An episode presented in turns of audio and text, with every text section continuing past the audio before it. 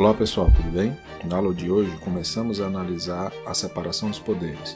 Vimos a questão das funções típicas e atípicas do Executivo, Legislativo e Judiciário. Começamos a analisar, portanto, a questão do poder executivo. Boa tarde, turma.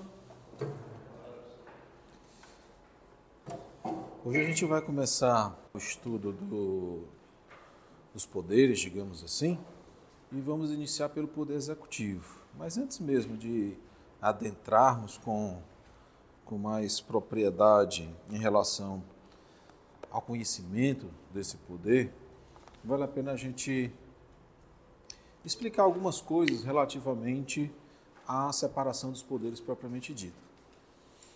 Meus caros, é, bom, é claro que eu não vou falar aqui para vocês de, de Montesquieu, contratualistas, os pensadores, né, as ideias fundantes, digamos assim, da separação dos poderes enquanto instrumento de materialização né, de um Estado democrático e de um Estado democrático de direito. Mas tão somente para que a gente conheça que a, a existência desses poderes, ou até melhor dizendo, dessas funções do Estado, existe porque é necessário fragmentar o exercício da atividade administradora, da atividade legiferante, bem como da atividade julgadora. Tá? Mas a separação dessas atividades não significa dizer que os, um poder específico ele não possa desempenhar uma tarefa, uma função que é precípua de um outro. Por exemplo, o legislativo julga, o judiciário administra, o executivo legisla, e nada disso é fora do comum, muito pelo contrário. Isso daí é uma atividade comum, isso é uma atividade normal, tá? Só não pode ser uma atividade precípua daquele poder uma vez que essa separação das funções ou separação dos poderes do Estado, o que, que eu estou dizendo para vocês funções? Que na realidade, como a nossa própria Constituição assevera, o poder emana do povo, né? que o exerce diretamente ou através de seus representantes eleitos. E aí por isso que alguns doutrinadores gostam de fazer uso dessa expressão funções do Estado: a função de administrar, a função de legislar e a função de julgar. Então, olha só, por conta disso, nós vamos ter os, as funções ou os poderes executivo, legislativo e o poder judiciário. Quem estava aqui no primeiro dia de aula? Estava aqui no primeiro dia. Por acaso você lembra o que, que eu falei do Ministério Público?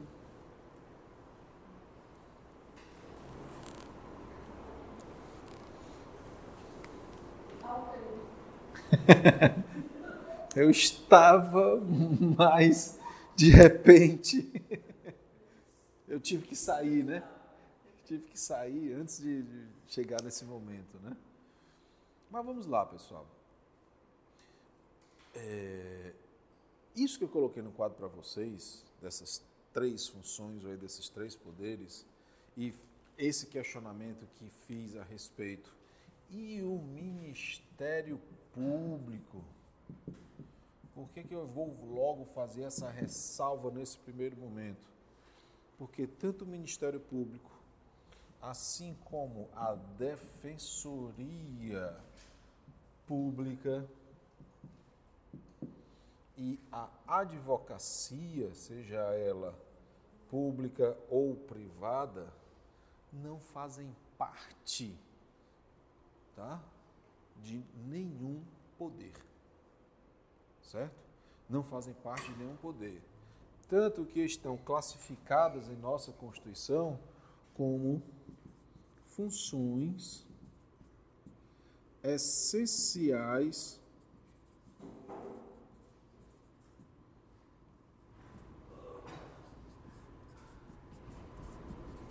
a justiça. Tá?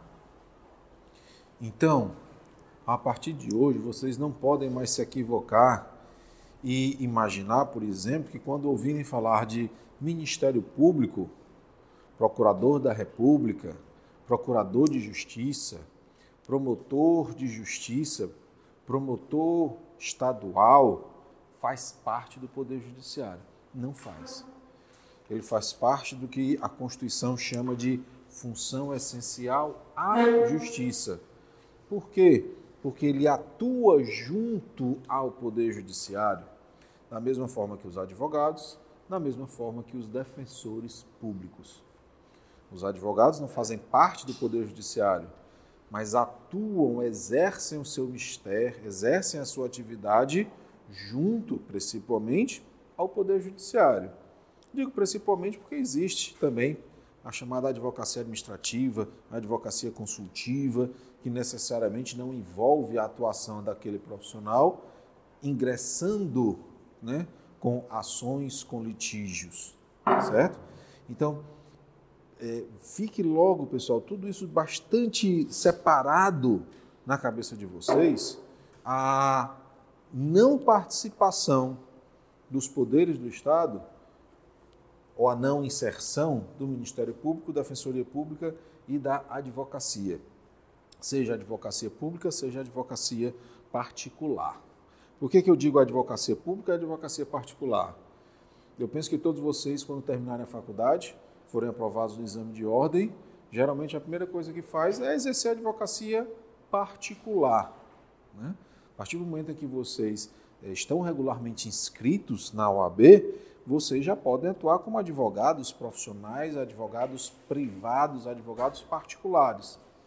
No entanto, se vocês forem, por exemplo, advogados de um município, de uma prefeitura, de um órgão estadual, de um órgão municipal, ou até mesmo concursados, como um procurador do Estado, um procurador do município, a tarefa de vocês, enquanto advogados, será a da advocacia pública. Ou seja, vocês irão defender aquele Estado, aquele município ou até mesmo a União Federal. Tá? E não farão parte, repetindo, não farão parte do Poder Judiciário. Vocês irão acionar junto ao Poder Judiciário. Vocês serão acionados e irão compor a lide no Poder Judiciário, tá? mas não farão parte dele em hipótese alguma. Só vão fazer parte do Poder Judiciário se magistrados forem, tá? através das formas de ingresso que nós vamos estudar bem mais adiante. Aí sim, você passa a fazer parte de um poder da mesma forma que você pode fazer parte do Poder Legislativo, se você se eleger algum cargo eletivo, da mesma forma você pode fazer parte do Executivo, se também né, ingressar pelas modalidades legais existentes para fazer parte daquele poder. Tudo bem até aqui? Ok. A AGU se chama Advocacia Só por esse nome, o que, é que você acha? Mesmo porque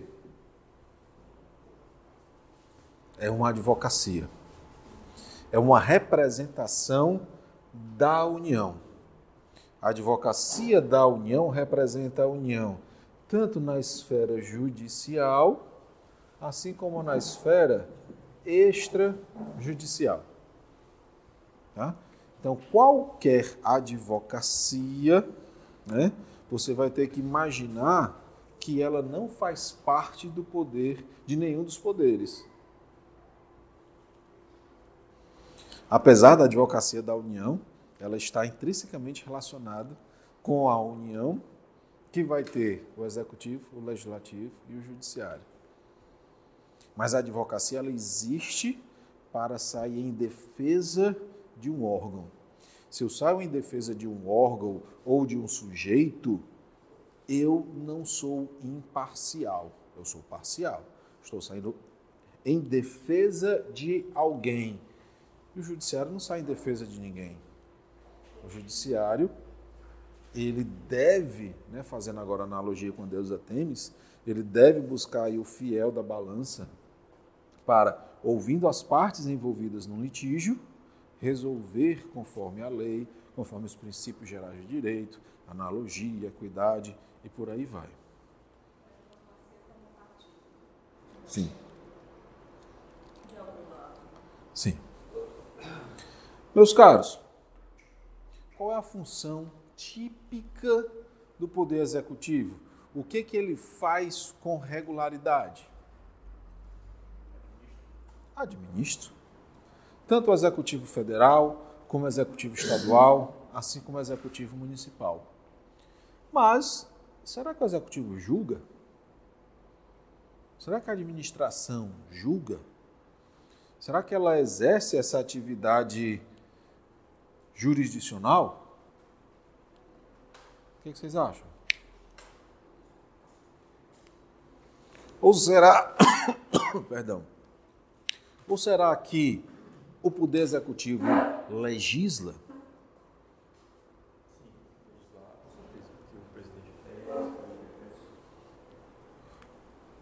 Todo poder vai desempenhar as funções típicas e atípicas.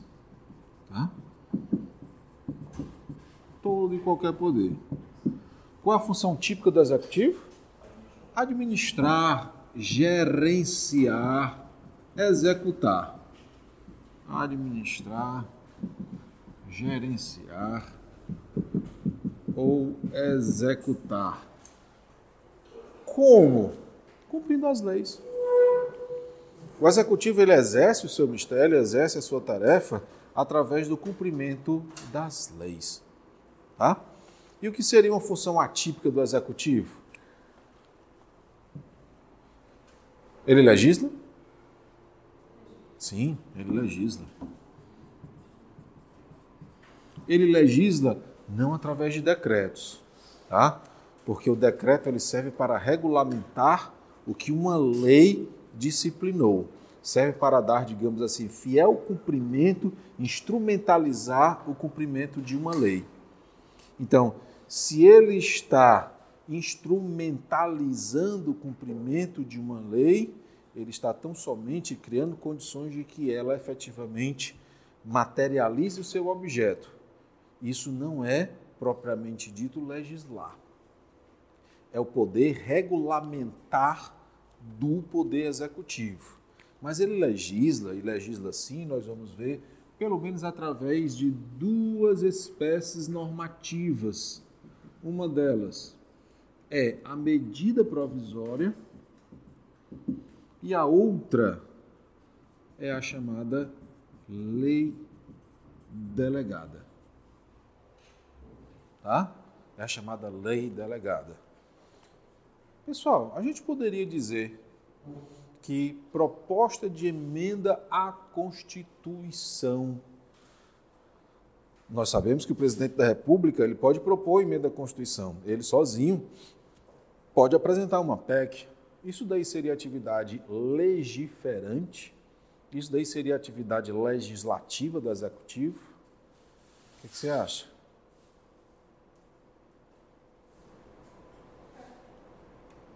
Sim? Alguém concorda ou discorda? Ou muito menos? Ninguém discorda? Terei que discordar, tá? Por quê?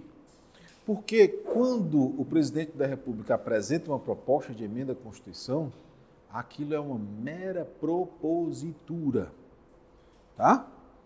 Ele tão somente apresentou à Câmara dos Deputados um projeto, uma proposta que visa modificar o texto constitucional.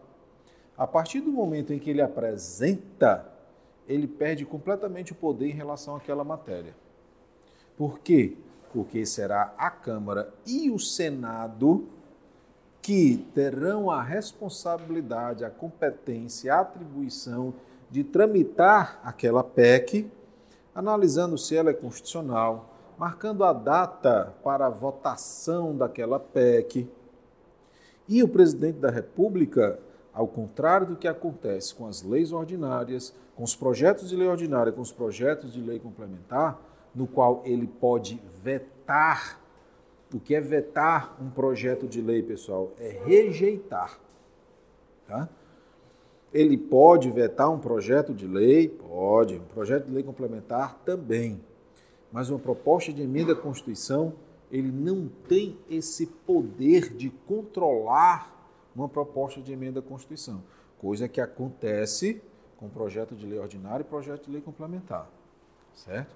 Então, a mera propositura não significa dizer que é um exercício de uma atividade atípica de legislar. E será, pessoal, que ele julga? Será que o executivo julga? Não fique pensando, ah, será que o Bolsonaro julga? Será que o Lula julgou? Será que o Michel Temer julgava? Será que a Dilma julgava? Não personalize o poder. Imagine o poder como um organismo. Tá? Imagine o poder como um organismo. Alguém aqui é do serviço público? Ninguém? Você? Você é de onde? Cogé. A Cogé não serve. Teria que ser da administração direta. Alguém aqui é do serviço público? Mas é do judiciário, né?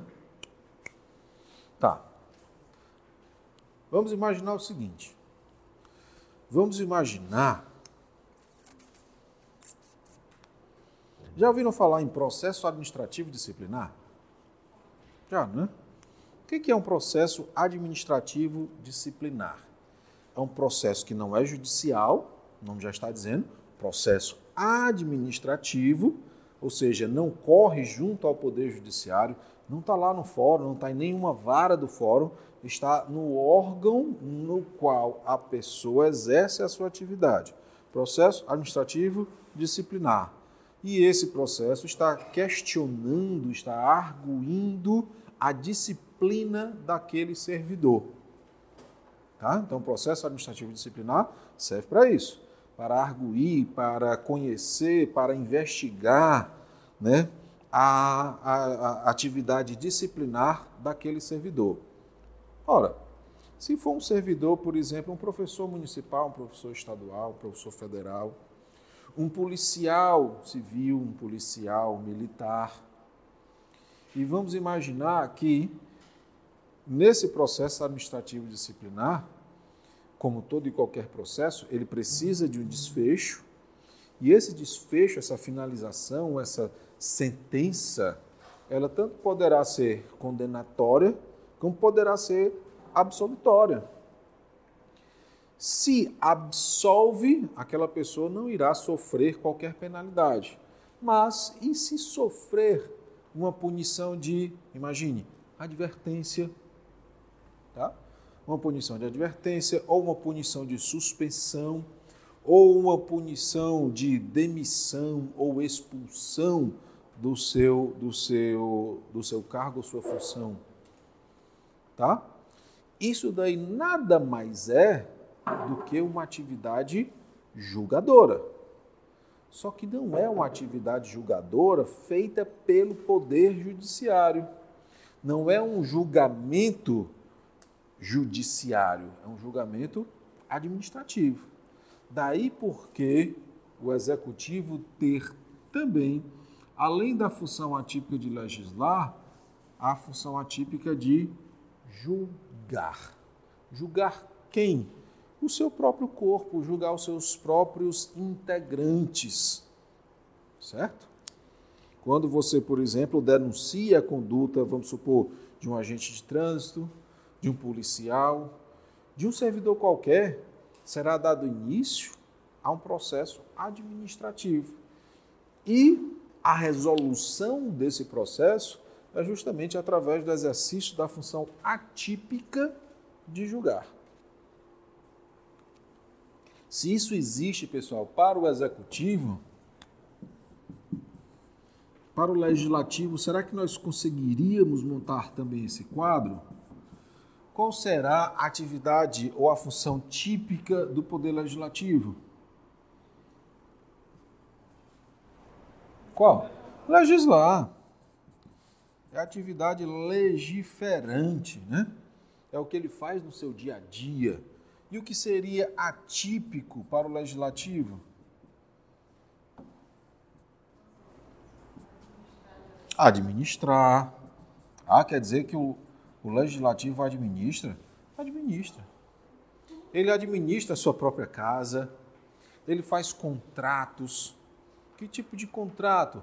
Contrato para pagar água, energia, telefone, café, açúcar, copos, cadeiras, mesas, computadores, serviços de internet, enfim, ele faz todas essas aquisições e gerencia e administra seus contratos. Ele faz concurso para compor o seu quadro de servidores, ele concede férias, tá? Tudo isso daí faz parte da atividade administrativa, gerenciadora, tá? E será que o legislativo julga, pessoal? Oi? O impeachment é um dos exemplos. Nós já tivemos aí dois impeachments. Tomara que o próximo demore muito. Né? Isso daí causa muita estabilidade. Tomara que não demore. Mas eu, eu falei assim, mas por conta da instabilidade política e econômica que acontece. Mas não apenas impeachment é, dos chefes dos executivos que o Congresso Nacional faz em relação ao presidente, que a Assembleia Legislativa vai, faz em relação ao governador estadual e a Câmara em relação ao prefeito municipal, tá? Mas também os, seu, os, os seus próprios integrantes. Nós chegamos a ver, né, há dois, três anos atrás, a cassação de diversos parlamentares. Né? Então, aquela cassação que geralmente era precedida, ou seja, antes vinha um, uma, uma, uma CPI, a CPI ela não julga ninguém, tá? A CPI é tão somente uma comissão parlamentar de inquérito. É uma ocorrência inquisitorial. É algo no qual está fazendo uma investigação. A comissão não vai julgar ninguém. Quem vai julgar são os próprios pares. É a própria Câmara, é o próprio Senado, que em um processo em que será conferido ao, ao acusado contraditório, ampla defesa e todos os meios e recursos inerentes para a prática da sua defesa, como assim a Constituição estabelece o princípio do contraditório. Tá?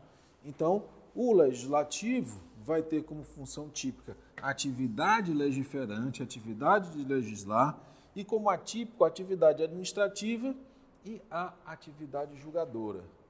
Acho que com isso fica mais fácil da gente falar do Poder Judiciário, não é? Atividade do Poder Judiciário é atividade jurisdicional. Né? É atividade jurisdicional. É atividade de dizer o direito. Tá? A atividade jurisdicional é a de dizer o direito. E essa daí é a sua função típica. Quais seriam os exemplos de funções atípicas do judiciário, turma? administrar, administrar o tribunal, administrar uh, o, o, o, o, ingresso de pessoas dentro do tribunal, como que se dá isso, é, como é que se pode ingressar, é, enfim, as, as, as, o mesmo exemplo que foi utilizado para o legislativo ao administrar, como contratar, fazer licitações, certo? cuidar da atividade de recursos humanos, cuidar da atividade de departamento pessoal, tudo isso aí é uma atividade administrativa. Tá? Então nós vimos que função típica julgar, atípica administrar E será que o judiciário legisla? O que vocês acham? Esse é o mais esquisito, não é da gente pensar. Judiciário legislando. Mas ele legisla sim. Ele legisla, vocês irão oportunamente conhecer o que se denomina de regimento interno. Regimento interno. Cada tribunal, pessoal, elabora o seu próprio regimento interno. O que, que é o regimento interno?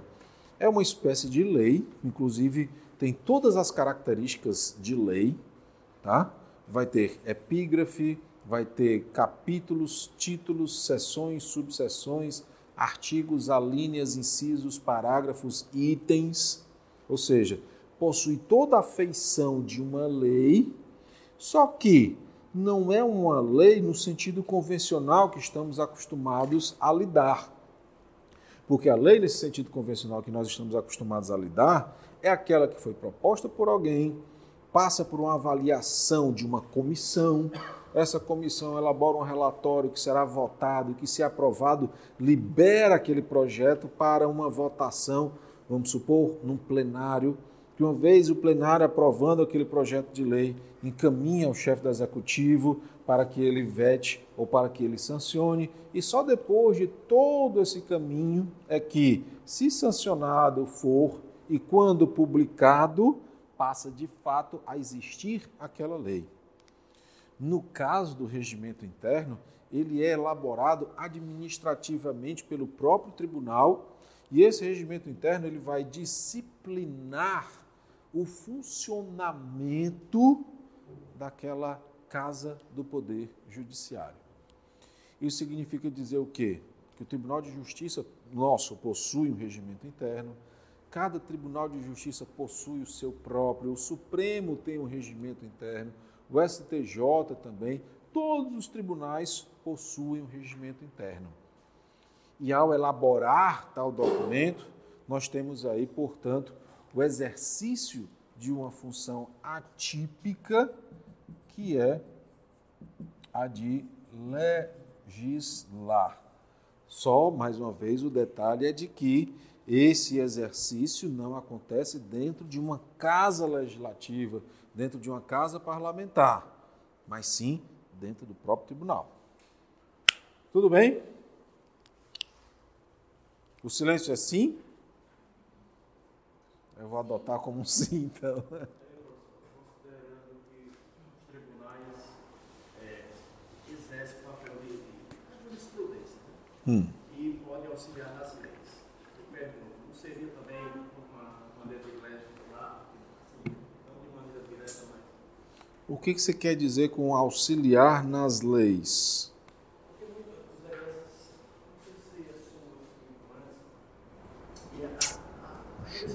decisões né, dos tribunais superiores tem levado a mudanças, né? Por exemplo, o réu chega ao gemado, o que é que diz? Se você não colocar no tempo de audiência, trabalho de indicação não vai acontecendo, né? Então todo dia ia chegar ao gemado. Se você não colocar no tempo de audiência que o, pela situação que se encontra aquele ambiente, o risco de ele reagir, né, e pegar a policial e tudo, pode caber uma, uma anulação do processo né? Então, é jurisprudência dentro desse sentido, né?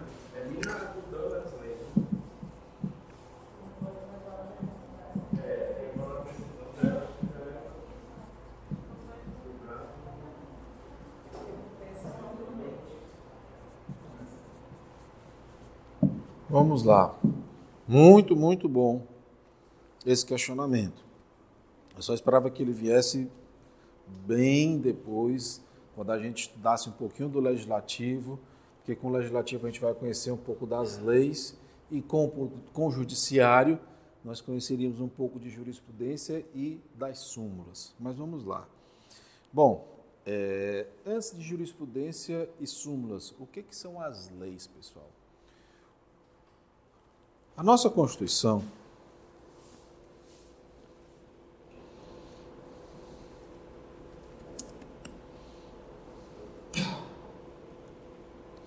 No artigo 59 que vocês estão observando aí, ele ele estabelece quais as espécies normativas que a Constituição permite existir.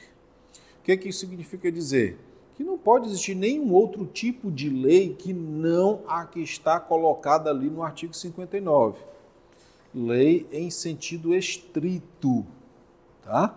Porque a gente pode falar também de lei em sentido amplo, como por exemplo, uma instrução normativa, uma resolução administrativa, tudo isso daí pode ser entendido enquanto lei em sentido amplo.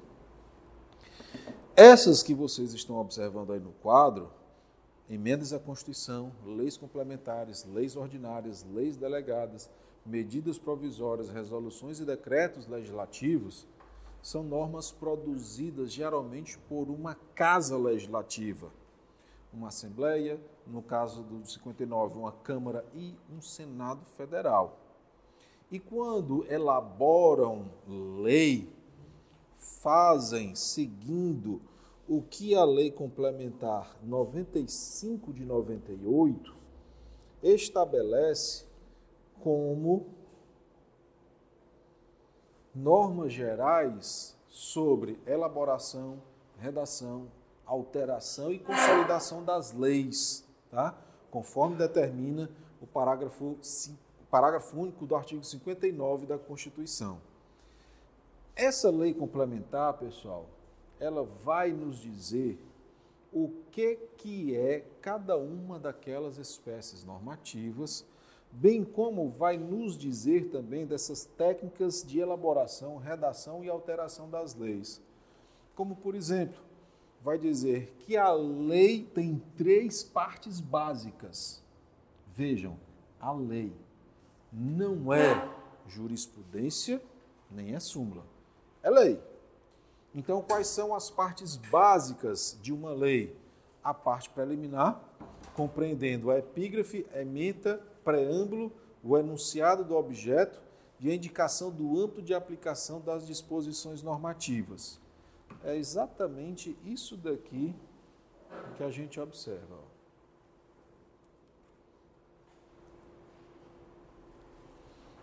A numeração, a epígrafe, quem está produzindo e aonde se aplica essa legislação. Essa é a primeira parte. Qual a segunda? A parte normativa, compreendendo o texto das normas de conteúdo substantivo relacionadas com a matéria. Ou seja, é praticamente toda a lei. É como se fosse do artigo 1 ao último.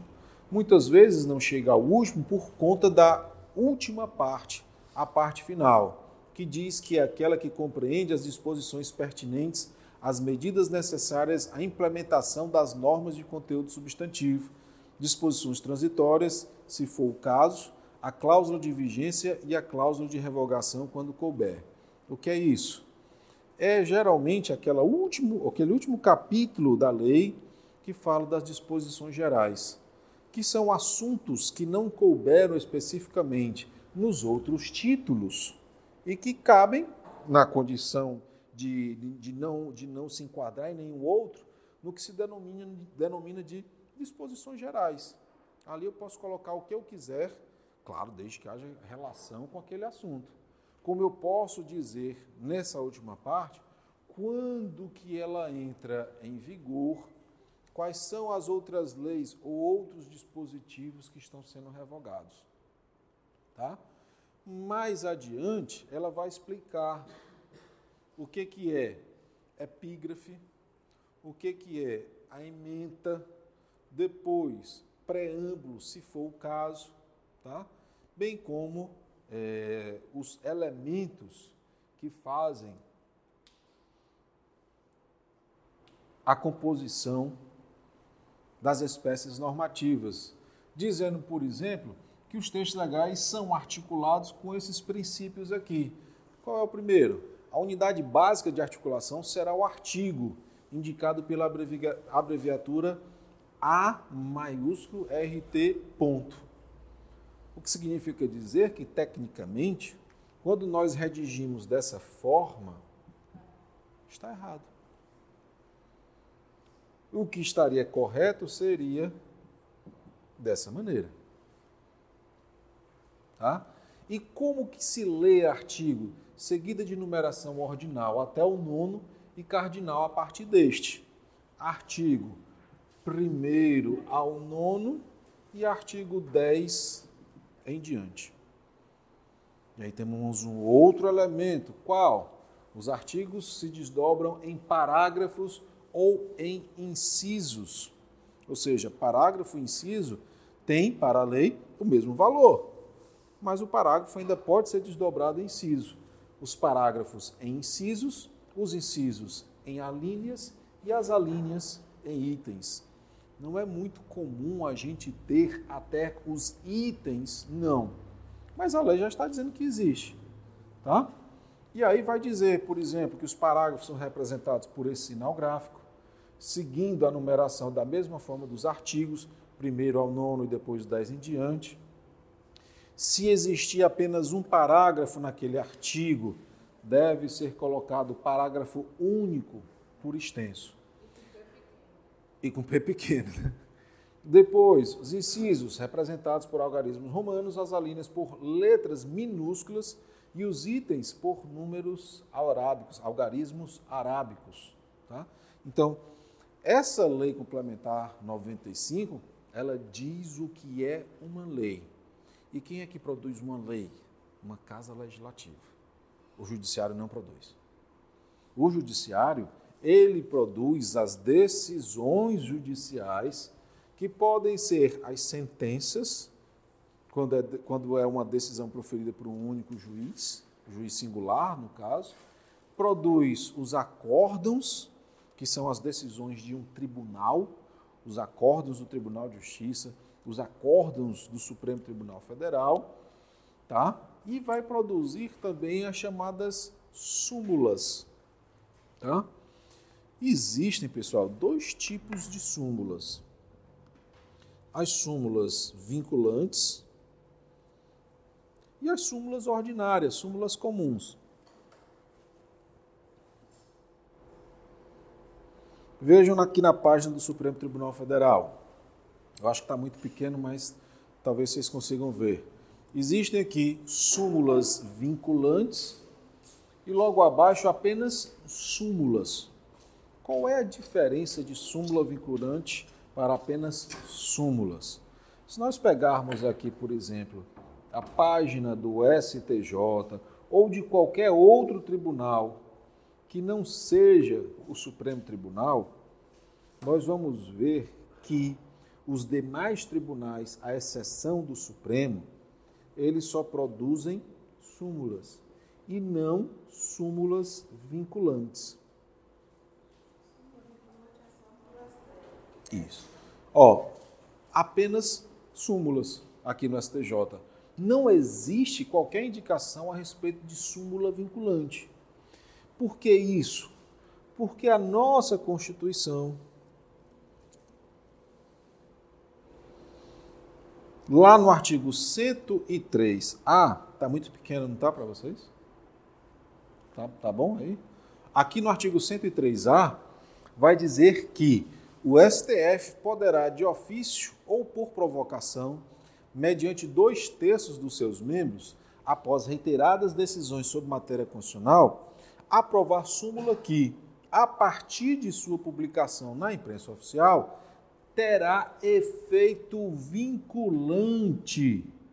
O que é esse efeito vinculante? Vinculante a quem?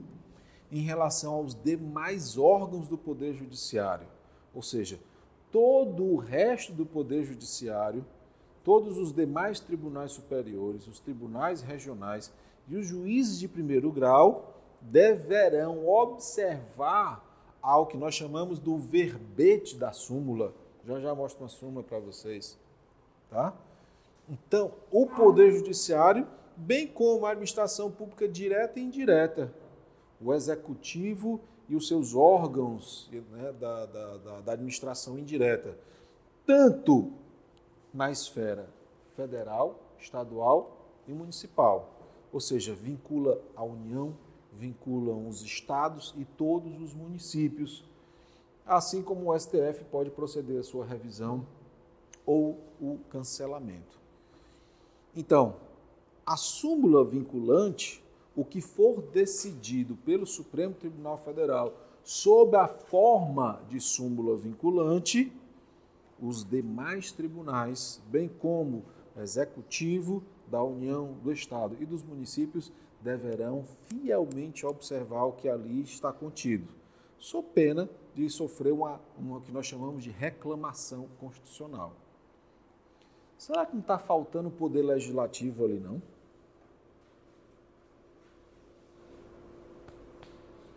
Já imaginaram se súmula vinculante pudesse determinar o comportamento do poder legislativo? Seria o quê? Concentração de poderes. Então, esse dispositivo, sabiamente, ele não traz aí a inserção do poder legislativo como um, um, um elemento de obediência às súmulas vinculantes. E se eu tenho súmulas vinculantes que vinculam essas pessoas que estão apresentadas no 103A da Constituição, o que será que as súmulas não vinculantes representam? Primeiro, elas não vinculam. Elas não trazem essa obrigatoriedade de observação daquilo que o tribunal decidiu. Mas já é um indicativo de como o tribunal pensa em relação àquela matéria.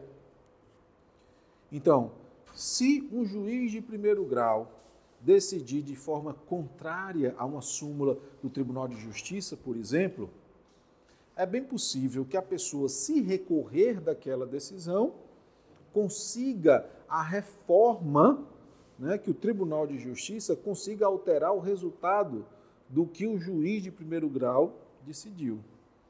Porque ali já está demonstrado como o tribunal pensa em relação a uma matéria daquela. Já se fosse uma súmula vinculante, o juiz não poderia agir de forma contrária ao que a súmula vinculante estabelece. Vamos ver aqui súmulas vinculantes.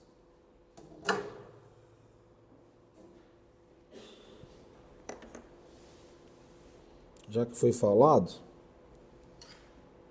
olha aí a súmula vinculante número 11.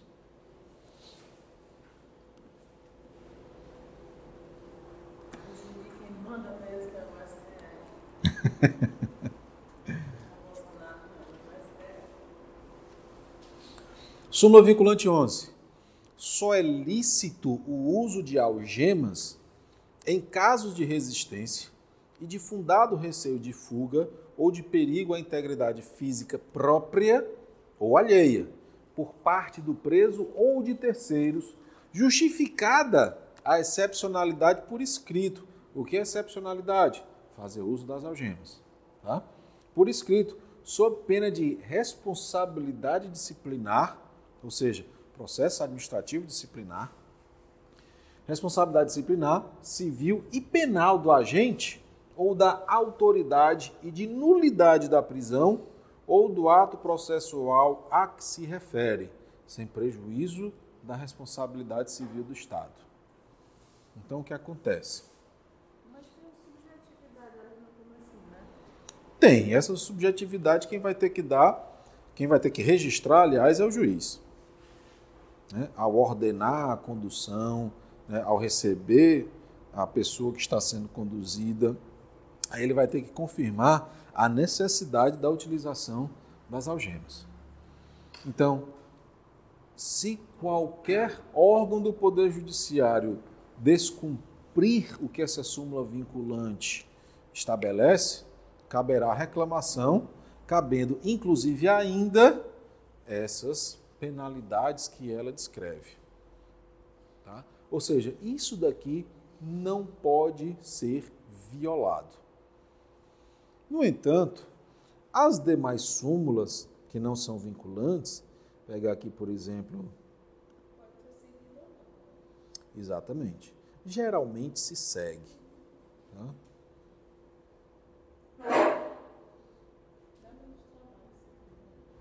Hum? Dá menos trabalho.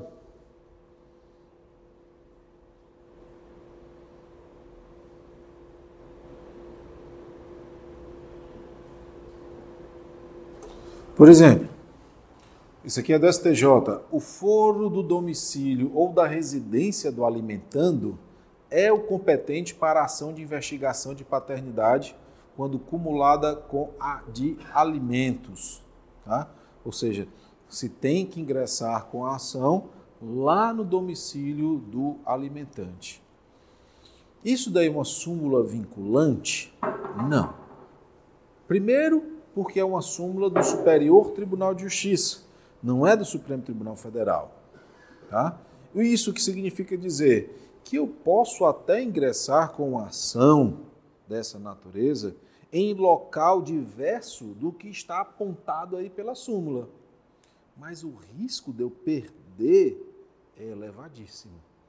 Porque já está dizendo como que o Supremo Superior Tribunal de Justiça entende em relação ao foro competente para ingressar com esse tipo de ação.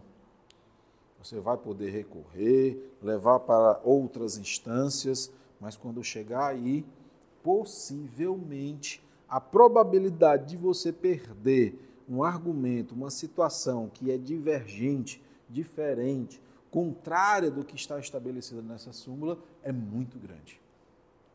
Tá? Pessoal, observem tanto essa ementa, esse verbete da súmula do STJ, assim como esses verbetes, essas súmulas do Supremo Tribunal Federal. O Supremo tem as súmulas vinculantes e tem outros tipos de súmula, tá? Súmula regular, súmula ordinária.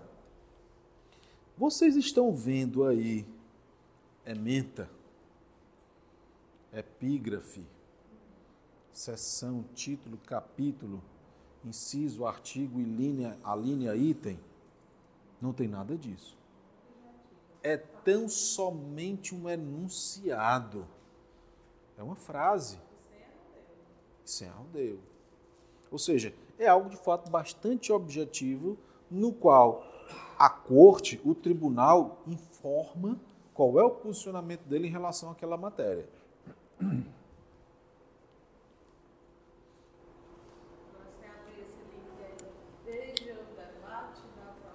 É interessantíssimo isso daí, porque inclusive fala quais casos deram origem a isso.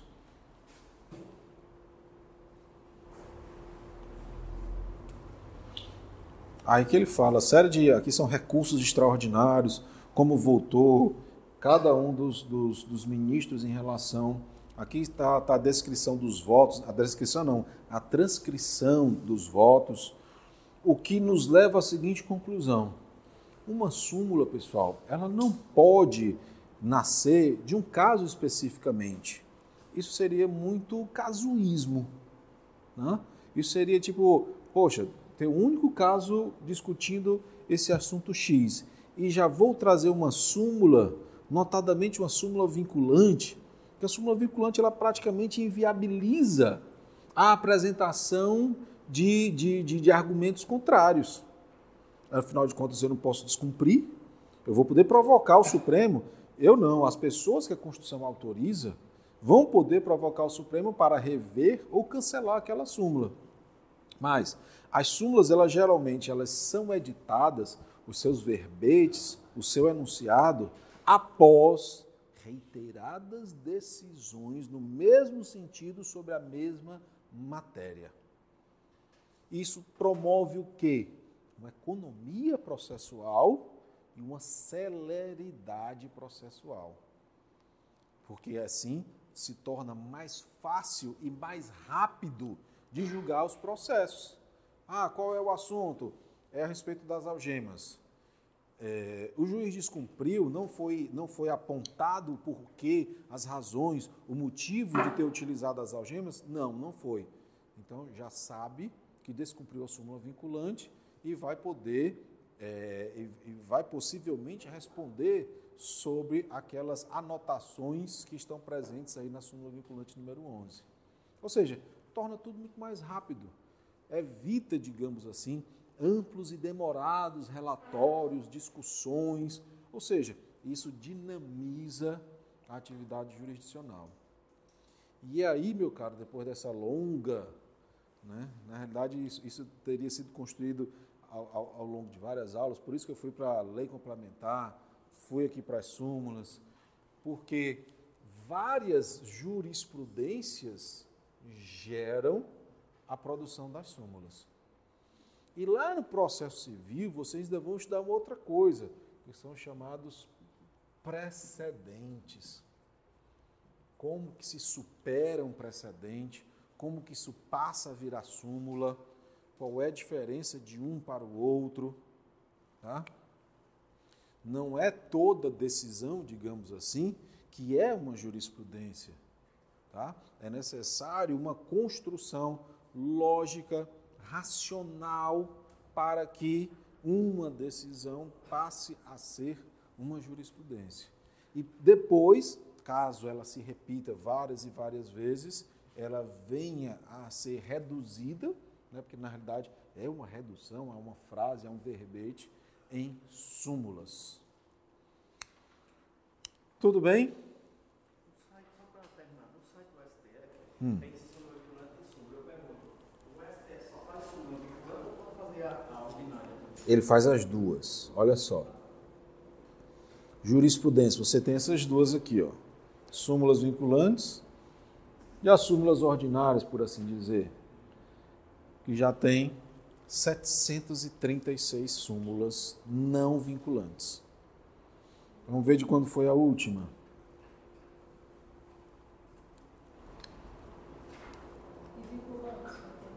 Hum? Vamos ver já. A última não vinculante é de 2003. Compete à Justiça do Trabalho, isso aqui foi logo após a reforma trabalhista, né? Julgar as ações que tenham como causa de pedir o descumprimento de normas trabalhistas relativas à segurança, higiene e saúde dos trabalhadores. Essa foi a última súmula não vinculante. E vinculante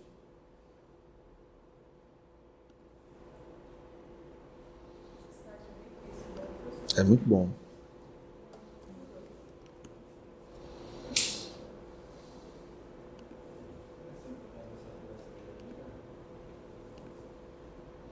São cinquenta e seis. A última, dois mil e quinze. Tá? Agora existem várias propostas de súmula vinculante.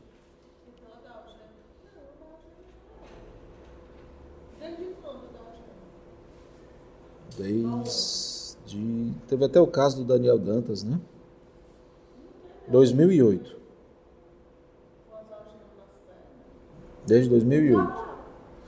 Aquilo ali foi um exagero, né?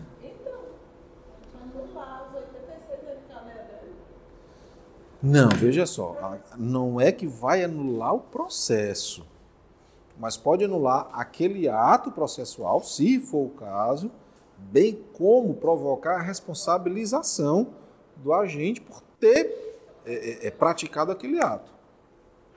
Geralmente o advogado deixa continuar. Claro. Aí até a audiência vai ser anulada. Claro. Aí é uma questão estratégica, né? Meus caros, tudo bem até aqui?